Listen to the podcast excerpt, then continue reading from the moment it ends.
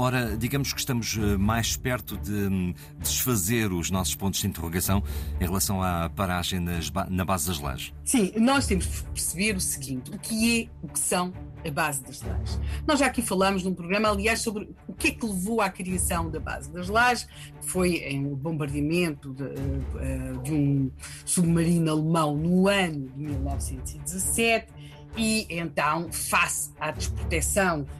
de, em que a ilha militar, a desproteção militar da ilha, começou a, eh, os Estados Unidos tinham entrado na guerra há pouco tempo, uh, colocam vários homens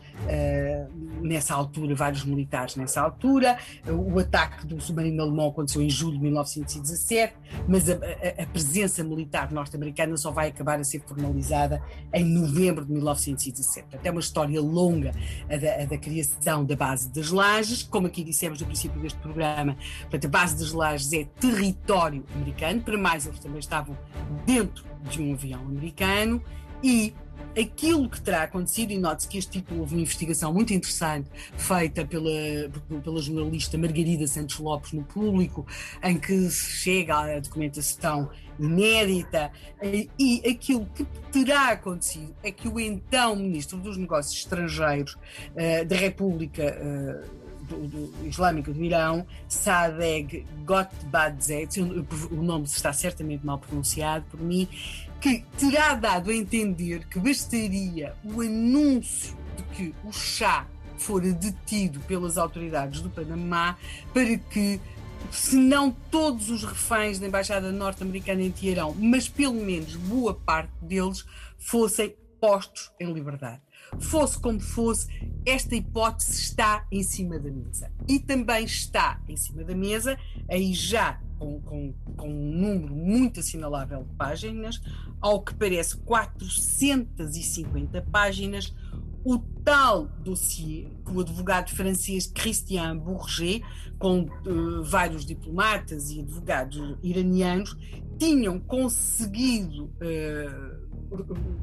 reunir, elaborar e montar devidamente para entregar ao Ministério das Relações Exteriores do Panamá com vista a fundamentar o seu pedido de extradição do chá. Ou seja, não basta que um, um país peça a extradição de um seu antigo dirigente, tem, tem de fundamentar esse pedido de extradição em alguma coisa. E então uh, aquilo que, que, o Irão põe em cima da mesa, no seu pedido de extradição do, do, do antigo Shah da Pérsia, é o tal dossiê com 450 páginas que eles dizem que têm provas de acusação, e agora vou citar, tortura, assassinato e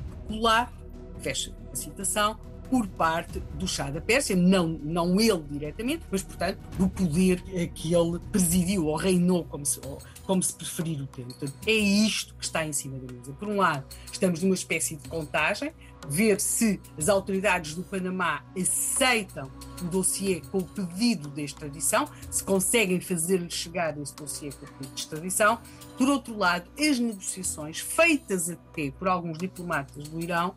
eh, nomeadamente pelo Ministro dos Negócios Estrangeiros, com Uh, com, com, algum, com, com pontes que os levariam à administração norte-americana, dando a entender que talvez não fosse necessário que o Shah regressasse ao Irão, mas pelo menos que a notícia da sua detenção poderia levar a que acabasse a chamada crise dos reféns, porque temos de perceber que os reféns norte-americanos continuavam dentro da embaixada americana em Teherão, uma situação politicamente a tornar-se mais ou menos insustentável, e é este jogo enorme que se está a, a, a tratar em diferentes locais, uh, nos bastidores da, da, diplomacia, enquanto aquele avião está parado na base das lajes. É curioso porque a Imperatriz Faradiba vai dizer que estiveram lá quatro horas, mas houve alguém, de quem aqui falaremos amanhã,